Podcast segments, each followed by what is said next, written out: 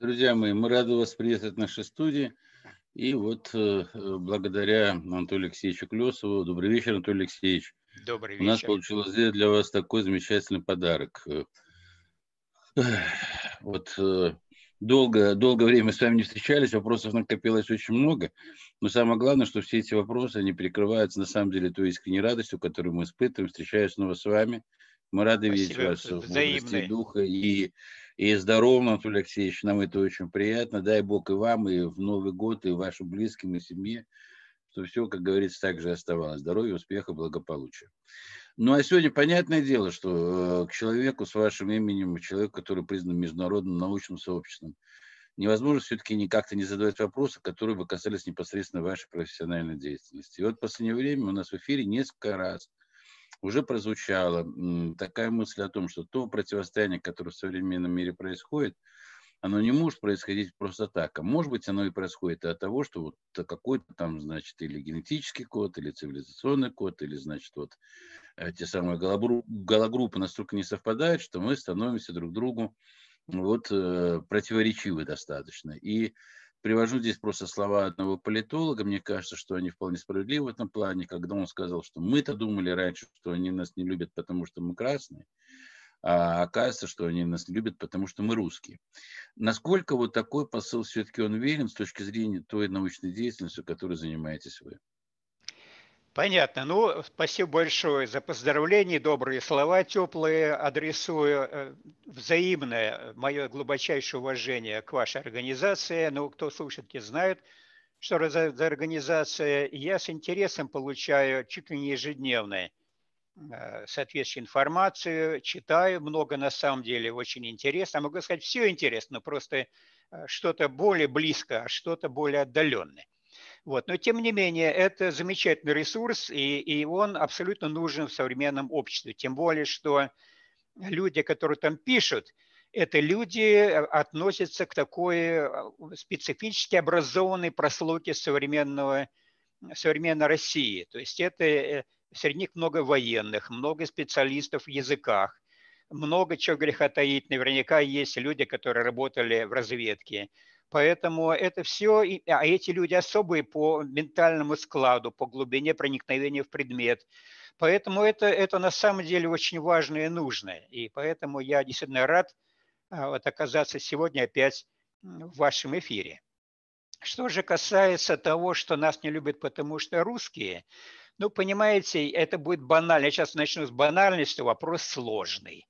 То есть это я никто, никто сейчас в изумлении руки не, не, не вскинет в этом отношении. Вопрос сложен в том отношении, что его можно рассматривать на разных уровнях.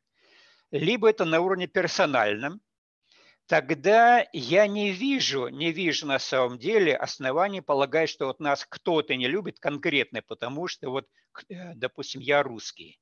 Я должен сказать, что я больше 30 лет живу в США – и ни разу, ни разу, это действительно так, не встречался с тем, чтобы кто-то на меня, ну, я не знаю, даже косо посмотрел, чтобы это было видно. Не говоря о том, чтобы кто-то сказал обидные слова, что там ты русский. Этого не было, если плохо представляю вообще такую ситуацию. Не было никогда. Поэтому на самом деле то же самое, как я, с моей стороны, было бы полный идиотизм кому-то сказать, что я тебя не люблю, потому что ты американец. Но люди совершенно разные. Поэтому на, на уровне персональном это, думаю, не работает. Потому что, ну, иногда люди относятся не ко мне, я говорю, так могу себе представить теоретически кому-то настороженно, а потом, когда узнают, э, то другой разговор. Вот я, у меня было буквально неделю назад был эфир э, именно про Америку. Я там э, рассказывал про, в том числе про оружие потому что я могу выдать маленький секрет. Это был заказ из угодная э, организация, которая эту передачу делала. Вот им было интересно посмотреть, они узнали, что у меня целый арсенал дома. И я показывал пистолеты, револьверы, там, винтовки и прочее. Я рассказывал, как ими пользоваться, как его заряжать, э, как вот его хоронить и так далее. Истории, связанные с этим, рассказывал. И вот я упомянул про одного полицейского, с кем я познакомился довольно случайно, профессиональный полицейский.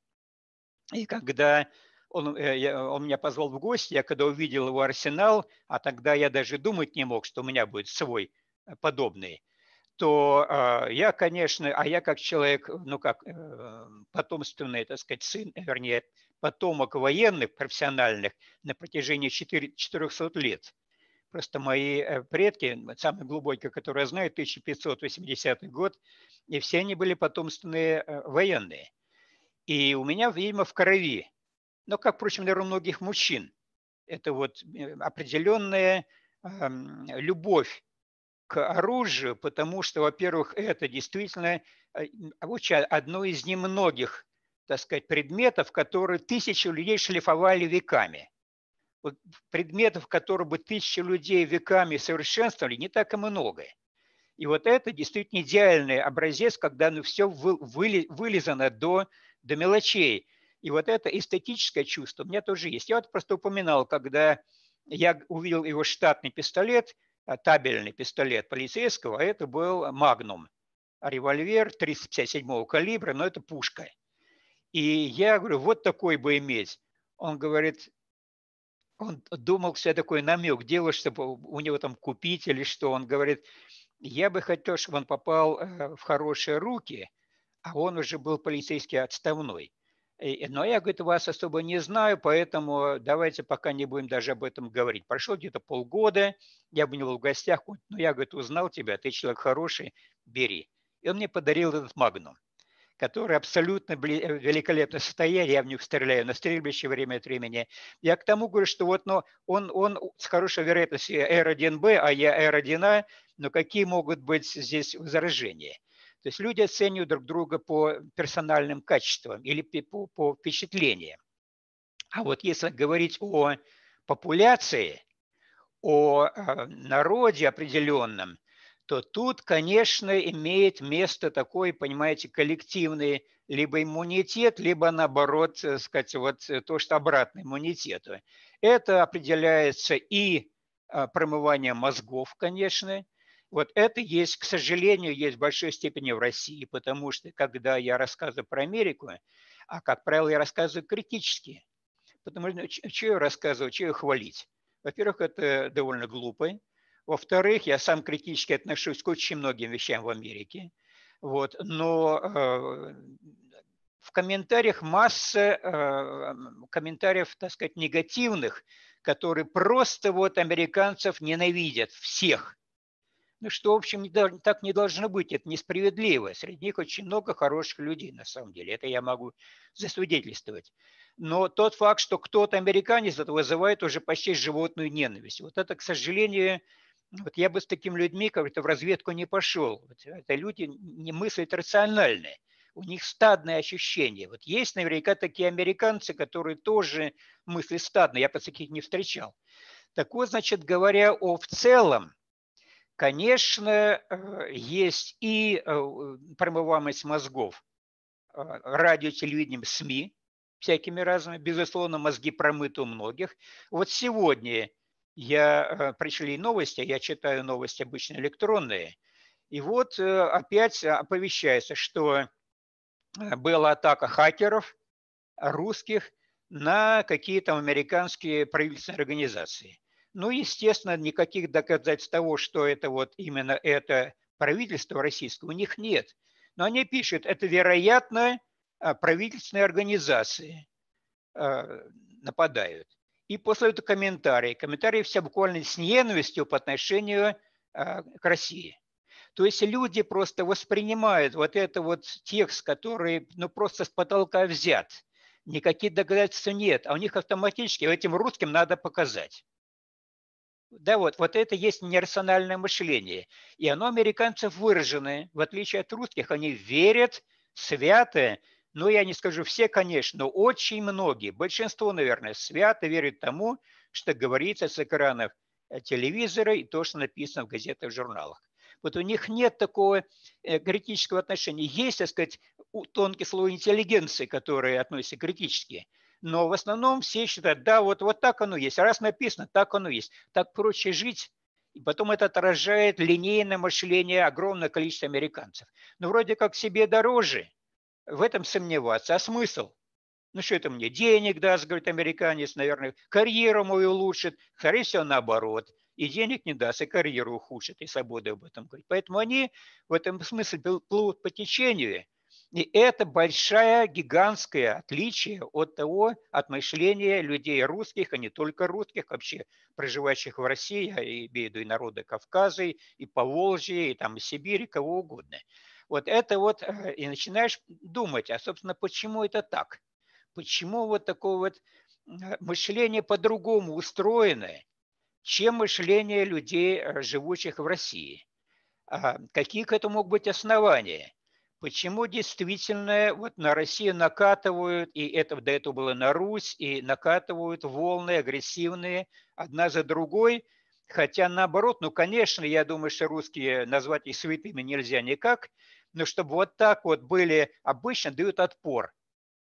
А как это было, там, война 12 -го года, Отечественная война, это была Великая Отечественная война и так далее.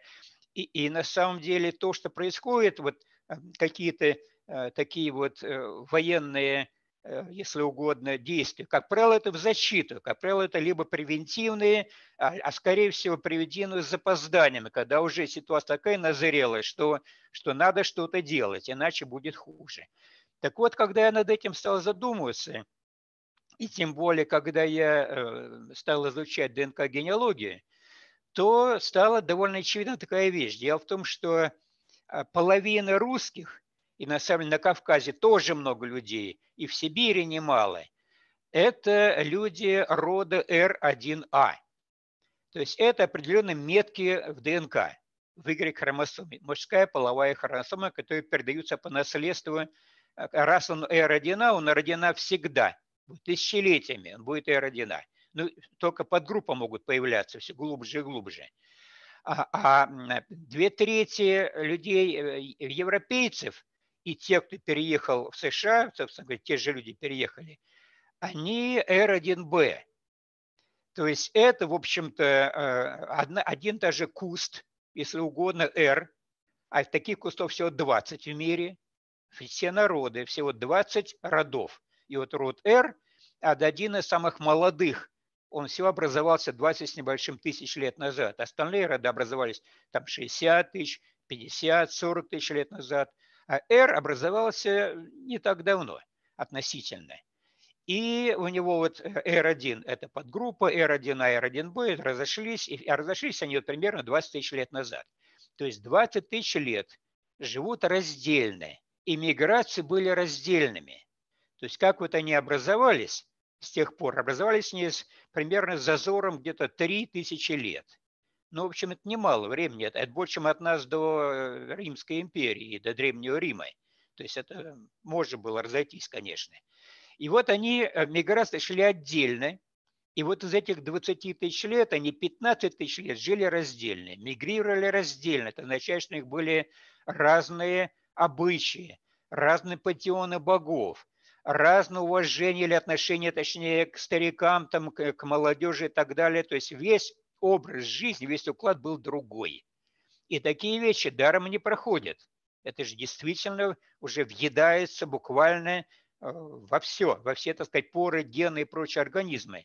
И вот так получилось, что всего лишь 5000 лет назад они реально встретились, и причем R1A тогда уже были оседлые, а R1B были фактически кочевники. И вот эти R1B э, зачистили, то есть они образовали натуральный геноцид в Европе. Это было 4,5 тысячи лет назад.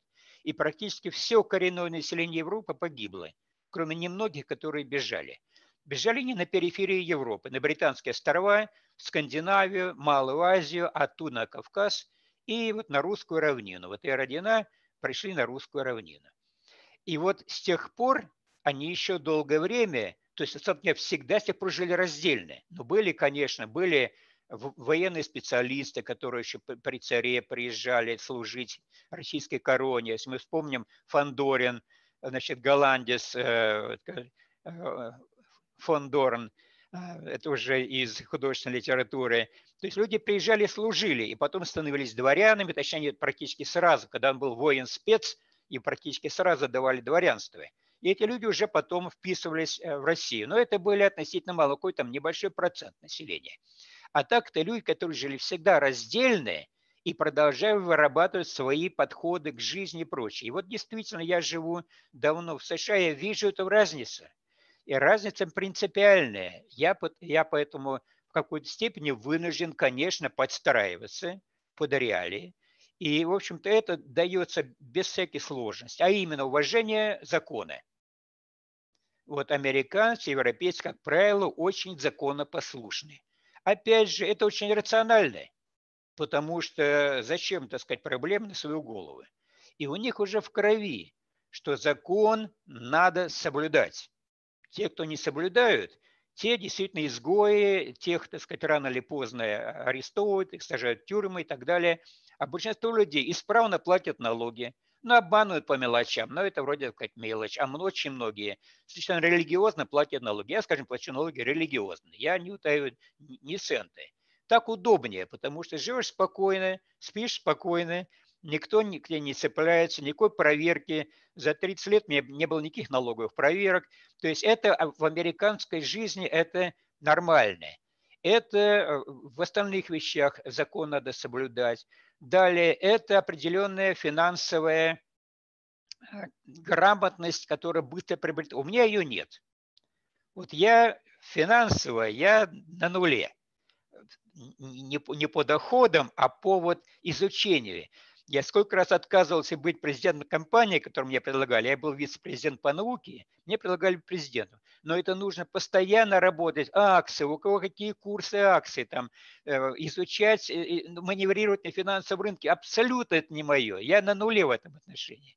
В отличие от, так сказать, активной небольшой группы, значит, э, небольшого народа, активного финансово, так сказать, озабоченного, вот у них это дело, видимо, в крови. У меня нет абсолютной. Я это вижу, эту разницу. Э, у русских они, как правило, это интерес к окружающему миру, к окружающим странам. Вот, например, моя дочь, которая была еще несколько лет, она могла называть все столицы мира. Больше где-то 150 стран, она от схода там все это называет, у нее интерес. И это, это для меня это было нормально.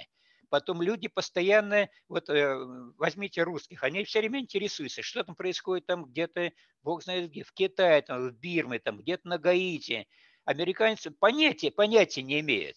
Он, он не знает, где вообще находится та же Украина, он не знает, где находится там Чехия или там и Словакия. Он вообще ничего не знает. Ему это не нужно скажем, житель, э, большинство жителей Америки это живут так сказать, в среднем такой части Америки, и они ничем не интересуются, кроме вот есть своя семья, есть свой дом, и есть газетка такое деревенская. Ну, там написано продажа машин, сколько там стоит, какие-то местные объявления, все. Если думаешь, что это читают Нью-Йорк Таймс или Вашингтон Пост, это глубокое заблуждение. Они этого даже понятия об этом не имеют. Когда Америка где-то воюет, они э, расцвечивают свои дома флагами, они понятия где-то страна не имеют. И поэтому здесь не то, что они правительство, значит, вот за правительство, ничего подобного. Они за ребят и девчат в униформе. Все. Потому что это у них в крови. А то, что правительство их это не касается. Правовой, не правовой. Ребята наши в опасности. Значит, все, флаги вперед. И вот э, русские не так.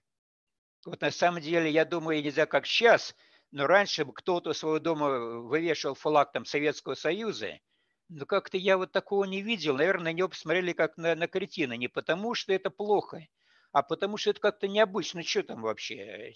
Я не знаю, как сейчас российские флаги увешивают для особенно своих домов. Не уверен как-то, мне кажется. Может может во время каких-то празднеств, может быть, но как-то я... Критическое мышление выраженное. И поэтому, когда вот я, скажем, Э, читал лекции для арабов, это по э, Russia Today, вот RT, то самое. Я пять лекций читал э, по этой вот RT для арабов. Несколько миллионов просмотров, 8 тысяч комментариев. И вы знаете, какие все комментарии? Цитаты из Корана. Комментарии все Царь с Корана, строчка, две строчки, и тут же много лайков, что вот цитата с Корана правильная. Понимаете, но совершенно другое мышление. Я думаю, если бы русские цитаты там, не знаю, что из Библии, из Конституции бы приводили, тут и только это, это было бы странно. Поэтому, э, конечно, русские люди, или российские люди, я должен сказать, они гораздо более э, ментально мобильные. И вот этом есть большая разница как раз между вот R1B и R1A. И они не бузят.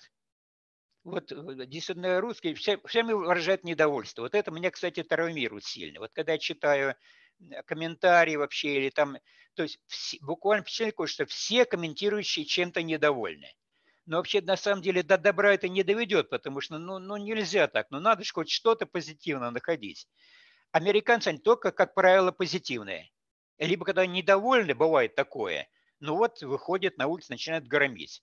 Но так что сидеть на кухне и постоянно брюзжать, что это не так, это не, а потом выходить и брать взятку или давать взятку, как-то вот не вяжется. Ну, нужно быть последовательным. Либо уж ты законопослушен, и тебе хочется, чтобы все были, либо нет.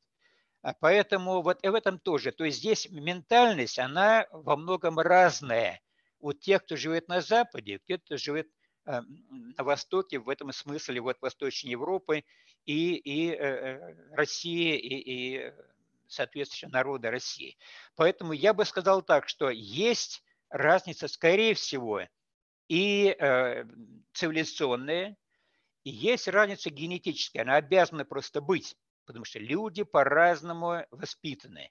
И поэтому так, что вот они накатывают время на Россию, это, это клубок э, причин. Причина одна, что Россия слишком огромная. Вроде так немного людей относительно имеет только огромную страну. Вот это, это раздражает, что вот э, нам бы так. Второе – это то, что э, русские так или иначе, по их мнению, представляют угрозу. И поэтому вот эти вот на ток-шоу говорят, ну мы же Грозный какой не представляем, мы же на них нападать не собираемся. Но у них-то другое представление. У них представление такое, что прикидываются, а когда э, надо будет, нападут. И поэтому вот это вот ощущение угрозы, оно, а, как им кажется, оно э, постоянно вроде как от русских уходит, выходит. Причем в Америке это меньше, это больше в Европе. Вот они там почему-то малые страны, у них этот комплекс, что вот на них вот-вот нападут, у них резко он выражен. И поэтому еще, когда я помню, давно путешествовал по Европе, я, это бросается в глаза. Вот эти малые страны, они постоянно э, э, очень подозрительны. У американцев этого нет, у русских этого нет. А вот малые страны, у них это есть. Поэтому, конечно, вот эта ментальная разница, она э, присутствует у разных стран, у разных людей, у разных народов. Э, Анатолий Алексеевич, а скажите, пожалуйста, вот я сейчас, может быть, буду немножко мечтать, но вот смотрите, ученые вы, выделили, да, там и разные э, генетические коды, они смогли с помощью опытной научной базы там, докопаться до самых сокровенных глубин, скажем так, человеческого организма, залезли в тайны э, там, глубины психологии и все прочее. Ведь в конечном итоге все же, наверное, нормальные люди мечтают о том, чтобы, ну, как говорится, был миру мир, и вот это все э, единое наше человечество в конечном итоге избавилось бы, наверное, от агрессии, войн и ненависти. Как по-вашему, возможно вообще-то вот с помощью э, каких-то научно точных, обоснованных, может быть, медикаментозных, ну, может быть, не медикаментозных, каких-то средств, э, добиться того, чтобы вот это вот слияние, которое, ну, в какой-то степени происходит из генетических каких-то факторов, оно в конечном итоге было сглажено, и в конечном итоге вот э, все мы зажили э, в конечном итоге в мире, и воцарилась всеобщая любовь. Это немножко такой вот вопрос, я понимаю. Я понимаю. Но, видимо, вот... Новым годом, видимо, навеяло. То есть, вот, Навидимо. есть ли надежда вообще на то, что будет да, жить в мире и все? Как сказал есть... поэт, жаль, э, что жить в эту пору прекрасную уж не придется ни мне, ни тебе. А, поэтому э, теоретически вроде как должно быть, но практически э, я на обозримый промежуток времени, точнее не промежуток, а вот так, на обозримое время, я в этом, признаться, сильно сомневаюсь. И дело вот в чем. Есть много иллюзий. Скажем, вот когда люди узнают э, свои гаплогруппы, узнают, что они вот братья, то как-то вот друг друга возлюбят – ну, вспомним гражданскую войну. Они люди и так знали, что они одни и те же. Они, они были русские русские, однако же это не мешало миллионами друг друга уничтожать. Хотя прекрасно понимали. Взять э, это не только отнюдь в России, взять э, гражданскую войну в США. На самом деле э, погибло чудовищная цифра – 620 тысяч человек. А это было середина 19 века. Вообще американцы было немногим больше. Ну, я понимаю, что больше, но тем не менее, это огромная цифра. Уничтожали англосаксы англосаксов. И не помешало им, что они прекрасно знали, что они потомки эмигрантов, которые приехали рано или поздно э, из тех краев, и люди-то одни и те же. Э, это тоже. Теперь, значит, э, еще один, одна причина у людей разное мировоззрение. И это мировоззрение часто непримиримы друг с другом. Ну, просто непримиримы. Казалось бы, почему? Вот э, два человека. Допустим, я прям сходу, у меня тоже визуализация, я даже знаю, каких двух человек я говорю, это можно расширить на кого угодно. Вот оба они из богатых семей, то есть дети миллионеров. Оба окончили Гарвардский университет. Но один демократ, другой республиканец разговаривать друг с другом не могут. Их приводит в раздражение все. Буквально от, от оборота там, фраз или прочее. Один считает, что Трамп кретин, другой считает Трамп гений. Хотя базируясь на одном и том же, на одних и тех же э, ситуациях, на одних и тех же поступках и действиях. И так на самом деле э, во всем. Вот взять действительно, не зря же э, в США вот половина голосует за республиканцев, половина за демократов. Ну, там 48 с половиной, там на 51 с половиной, 49 на 51 процент. И на этом, в этом есть большая, э, видимо, не только философская причина, а есть биологические причины. Дело в том, что есть такое положение, в котором трудно спорить, что когда сторона недемократичная – то там голосуют, как когда мы помним, было 99% там за кандидата. Все. А, когда сторона недемократичная. Чем больше сторона демократичнее, чем более люди могут выражать открыто свои представления, мнения и пристрастия, тем ближе 50 на 50 подходит голосование. И 50 на 50 – это тогда, когда люди не боятся голосовать. Они голосуют действительно своей ментальностью, своим взглядом и видом на жизнь. И вот тогда э, они расходятся на две примерно одинаковые категории. Вот это те, которые один очень, очень интересный философ назвал их высоковольтные и низковольтные. Высоковольтные и низковольтные.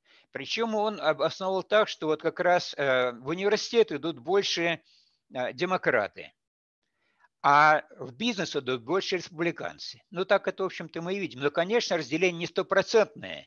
Но, тем не менее, любой, кто работает, допустим, в США университете, он знает, что это подавляющие демократы. Э, хотя есть какая-то доля небольшая республиканцев. Э, так что и это в будущем, видимо, останется.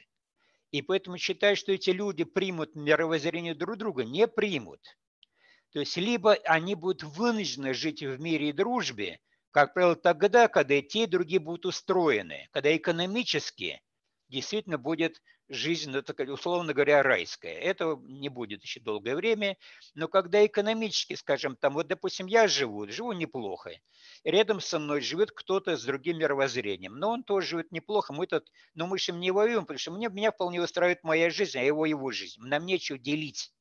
Вот когда вот такая ситуация будет, тогда, наверное, ситуация может э, выправиться в отношении добрососедских отношений. А так получается, когда люди видят, что там, допустим, члены там, я не знаю, э, парламента получают безумные деньги с их точки зрения, они получают, а у них там, э, как помните, у них денег кур не клюют, а у нас на водку не хватает, как, как, как пел поэт. И, и это людей заводит.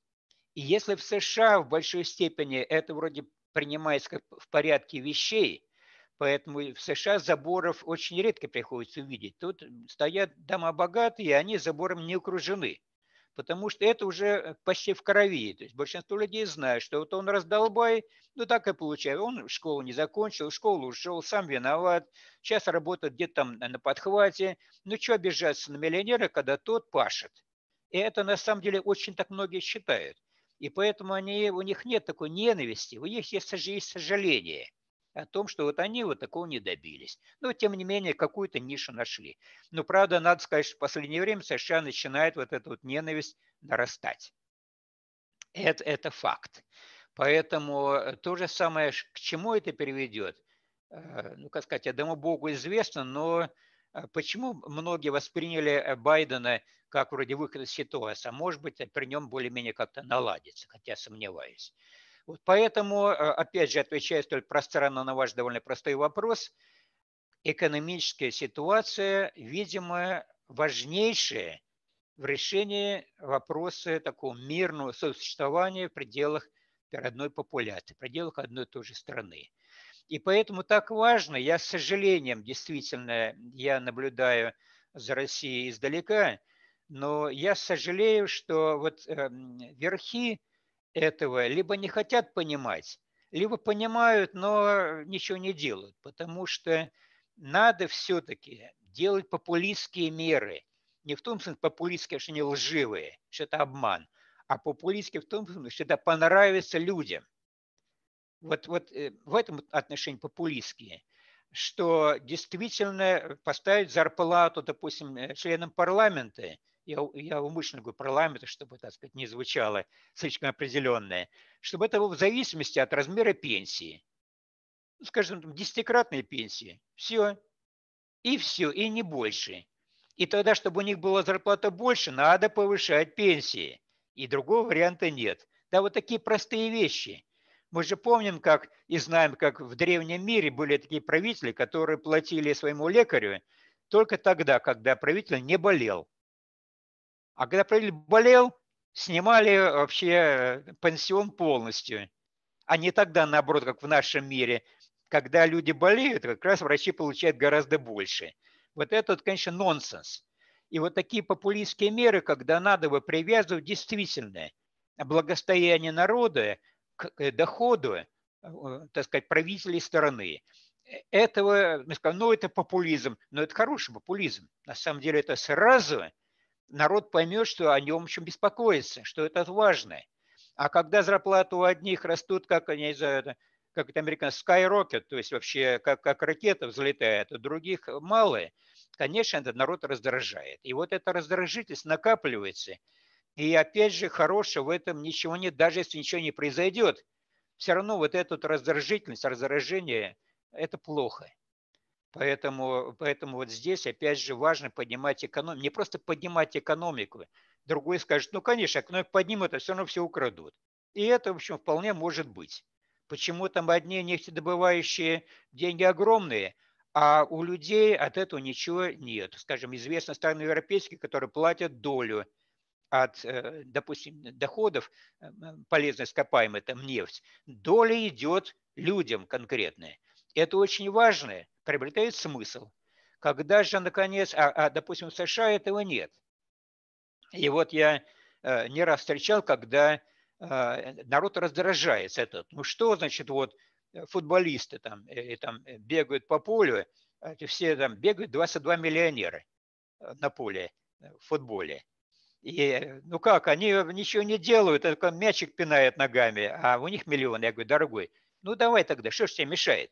Ну, становись таким футболистом, который бегает по полю на национальных чемпионатах. Ну, что ж вообще, давай вперед, понимаешь, жаловаться можно. Скажем, есть правила, которые я тоже отношусь э, нехорошо, хотя понимаю его финансовые основы. Скажем, многие здесь банкиры получают э, гигантские миллионы, легально совершенно, а потому что у них такая система. Вот э, банк заключает договор там, с кем-то, и, и, и, значит, либо, либо там много договоров, неважно. И если активы банка увеличены на миллиард, ну, я так условно говорю, то, допустим, 5% или 10% или 15% от этого идет тем, кто в этом принимал участие. То есть идет, соответственно, там в неделю там миллионы, потому что они сделали так, что банк становится более богаче. То есть им идет доля. Но вот люди этим недовольны, э, многие, я тоже понимаю, что когда в день получают миллионы или там в неделю миллионы, это неправильно, потому что распределение доходов непропорциональное. Но это официально, это вроде как так. Я думаю, что подобная система работает и в России. И причины, почему банки там или нефтяники получают огромный день. Когда он получает, допустим, триллион, нефть идет на сторону, то они считают это нормально, когда им от этого триллиона, 100 миллионов идет э, организаторам этого производства. Ну да, было бы хорошо, если бы другим людям тоже от этого доставалось, а им не достается. Поэтому я повторяю, что вот такое, э, понимаете, честности определенной, ведь у русских выражена справедливость. Вот я под русским говорю, конечно, обобщенная вообще на всей России. У них резко выражено ощущение справедливости. Любой правитель должен понимать, что дразнить это чувство – это приводить к проблемам. То есть надо делать то, что эту справедливость удовлетворяет.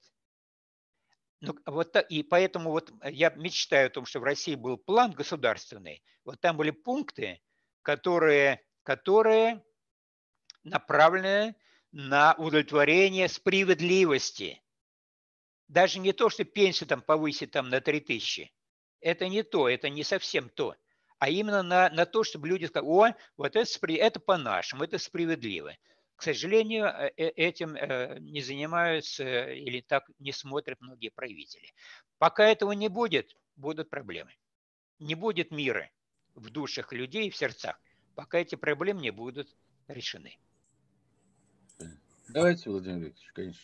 Анатолий Алексеевич, мы довольно-таки регулярно в последнее время э, общаемся с одним из наших э, слушателей школы здравого смысла, который живет на севере э, США, он в демократическом штате, и вот он последние дни, он говорит, в воздухе прямо пахнет грозой, вот еще искра, и начнется что-то невообразимое. Я так в шутку ему говорю, это ты, ты пока оружие продают, то ты купи там себе там пистолетик какой-нибудь. Какой пистолетик? У нас тут у всех у моих друзей там по 15 стволов. Я говорю, ну ты купи пулеметик на, на чердаке, поставь, как Василий Иванович будешь от врагов, в случае, чего. И вот он говорит, что не сегодня, завтра что-то в Штатах, ну в его штате начнется что-то неимоверное. Это на самом деле так? Отвечу банально, ситуация неоднозначная. Дело в том, что люди живут очень по-разному. А, допустим, вот э, я вообще этого не вижу. То есть я живу в таком месте, где вообще это не наблюдаю. Я с интересом смотрю и с сожалением, и с, э, с беспокойством смотрю только по телевизору. Я не видел ни одного э, протестующего вообще вокруг. Никогда. Я э, не видел ни одного убийства, я не видел ни одного ограбления. Но просто я живу в таком месте, где этого нет. И вот таких людей миллионы, которые этого ничего не видят и, и, и, и на самом деле и знать, и видеть не хотят. Поэтому э, все определяется, как вы понимаете, тем, что э, чтобы себе эту свободу купить.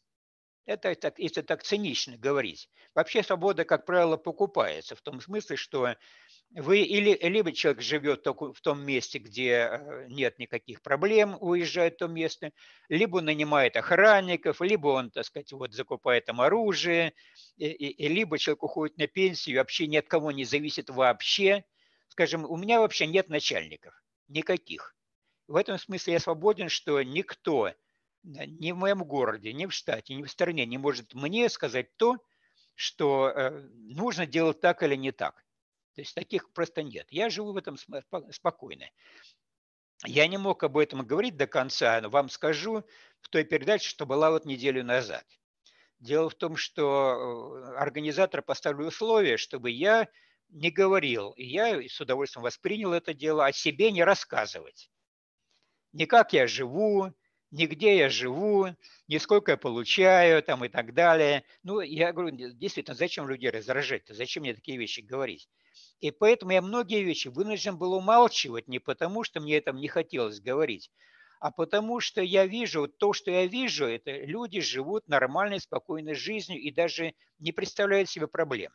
Конечно, люди, которые живут в больших городах, тем более, когда они живут э, относительно близко к, э, к черным районам, это официальное название, это не то, что это издевательское черный район, это благ, это, это нормальное американское э, слово и выражение.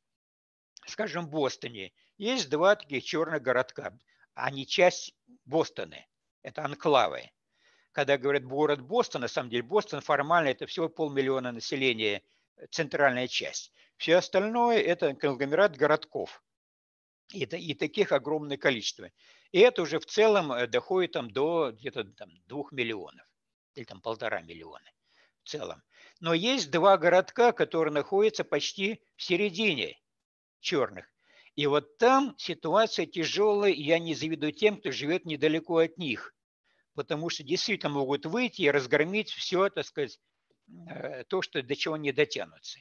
Поэтому эти люди, конечно же, у них совершенно другое ощущение, чем те, допустим, которые у меня или у миллионов других людей. Очень многие живут э, вдали от всех э, промышленных районов, то же самое. Поэтому на самом деле в городах, скажем, Миннеаполис – или Чикаго, или там э, Вашингтон, который DC, который около Колумбии, который столица США, не штат Вашингтон, а город Вашингтон. Там действительно ситуация э, взрывоопасная. И потом, как мы знаем, действительно и грабят, и выходят, и грабят магазины, и, в общем-то, стреляют, убивают. В этом смысле должен сказать, что ситуация резко изменилась.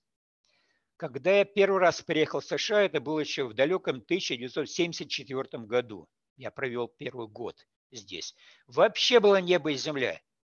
США была спокойная, тихая страна, а, где проблем особо никаких и не было.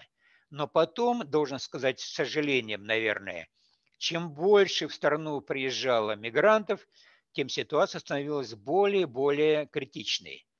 А, а, значит, опять же, это не то, что я против мигрантов. Я сам в какой-то степени а, такой же.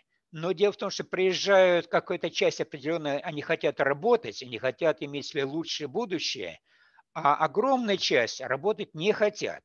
Они приезжают, потому что они знают или слышали, более приезжают, знают номера программ, а, за что им будет давать деньги и прочее. Они приезжают, чтобы деньги, так сказать, выманивать у, у стороны. А сторона рада выманиваться, потому что наблюдается очень ужасная ситуация. А, демократы и республиканцы – это действительно два разных лагеря. И база демократов в огромной степени – это вот те самые мигранты, которые приезжают, и им демократы организуют выдачу пособий. И поэтому у них и бесплатные э, страховки медицинские, бесплатное питание, зачастую бесплатные квартиры, даже бесплатные дома, и, и понятно, что они голосуют за демократов. Вот сейчас Байден обещает дать гражданство 11 миллионам нелегальных иммигрантов. Это, это означает, что э, голосовательный пул демократов увеличится, например, на 11 миллионов человек. То есть это уже не перебить. То есть это уже явное, республиканцы с этим не справятся никогда. И когда, если у них сейчас а, а, идет голосование э, за э, Конгресс, и если у них перевес у демократов э, и в нижней палате, и в верхней палате, в Сенате, все, это означает, что хотят, то и сделают. А это будет означать, что напряжение будет дальше нарастать. И поэтому люди приобретают оружие, потому что понимают, что взрыв социальный может быть и может быть грандиозный. До наших краев докатится не скоро докатится, но вот э, там, где живут тоже миллионы людей, в крупных городах в первую очередь, он докатится безусловно. Поэтому это может быть. Дело в том, что есть еще почему чернокожие себя заводят. Когда была гражданская война, то, между прочим, чернокожим оружие не давали. Это были редкие исключения. А они были за тех, в частности, за кого шла война, конечно, не только за них. Там была война индустриальная против э, плантационной, поэтому черный там, так сказать, сбоку припека, но считается до сих пор, что шло, шла война за освобождение э, чернокожих от рабства. И им, но им оружие, не, потому что воевали-то за них те же плантаторы, которые, для которых черные были э, народ, так сказать, низший и поэтому оружие давать им нельзя, иначе они нас же перестреляют. Но им было обещано, что если мы победим, а, а на самом деле обещано было, пардон, обещано было и севером, что если север победит, то каждый чернокожий получит 40 акров земли и мулы. На самом деле обманули. не получили они ни мула, ни 40 акров земли. Но это осталось обидой. Вот сейчас, когда выходят чернокожие, они идут в демонстрации и кричат хором. Где мои 40 акров и мул? Где мои 40 акров и мул? И вот эта вот э, злость на то, что обманули, она передается с поколения в поколение. И поэтому грабеж происходит от того, что это компенсация, да тоже за моих недоданных 40 акров и мул. И это будет продолжаться. Поэтому вот эта обида, эта злость на, на, э, значит, на белых, отчасти, хотя не эти белые их угнетали и не этих черных угнетали, многие приехали вообще с островов, где вообще не было рабства, практически такого. Но э, напряжение, согласен, растет. Владимир Викторович, ну у меня вопросов, конечно, у меня есть еще вопросы, но вы по времени мне скажите, пожалуйста, что у нас там? 10 минут еще у нас есть, вот тут вопросов э, миллион, может быть. Давайте я буду постараться меня... односложно отвечать. Анатолий Алексеевич, вот вопрос к вам, как биологу, ученому. Э, что делать с вакцинацией? Сейчас появилась российская вакцина, знаю, на американском рынке вакцина появилась. Э, вот ли, даже личный вопрос, можно сказать, вакцинируется или нет. Конечно, я бы, грубо говоря, вакцинировался, чтобы чувствовать себя спокойно, спать спокойно. С другой стороны, очень много информации, которые говорят, нет, не делайте это, подождите, там туда-сюда и все прочее. Какие-то мысли по этому поводу, если можно? Супер вопрос. У меня мыслей, честно говоря, нет. Я сам э, слушаю противоречивую информацию и э, понимаю, что любая моя высказанная рекомендация будет, э, может повлечь за собой э, тяжелые последствия. Но я, с другой стороны, понимаю, что вот это вот настроение современное – это следствие – интернета. Раньше, когда там БЦЖ там было, когда и прочие вещи, вопрос таки даже не возникало. Сказали вакцинироваться, все пошли стройными рядами вакцинироваться. А сейчас масса людей, которые, э, не знаю с какими целями, выбрасывают информацию абсолютно противоположную. Я не знаю, что ими движет. Поэтому э, я не знаю сейчас сам, кому верить. Пока я сам не вакцинируюсь, это не означает, что я не хочу или не буду. Дело в том, что я собираюсь в Москву э, в, ию, в июле, возможно, больше без вакцинирования нельзя будет. А что, возможно, при прилете нужно будет давать бумагу о том, что вакцинировался. Тогда я, конечно, в июне будущего года, во всяком случае, я э, провакцинируюсь. Никуда деваться нельзя. Пока я воздержусь, потому что я живу довольно обособленно, мы с женой точнее. Но если так уж говорить, мы живем на острове, откуда на материк идут два моста. Мы на материк, так сказать, почти не заезжаем, ну, там, может, раз в неделю жена ездит за продуктами. А так мы же вокруг мало кто есть, а, гуляю по пляжу или мы гуляем. На чем вакцинироваться, когда мы людей практически не видим? Поэтому у меня отдельный разговор.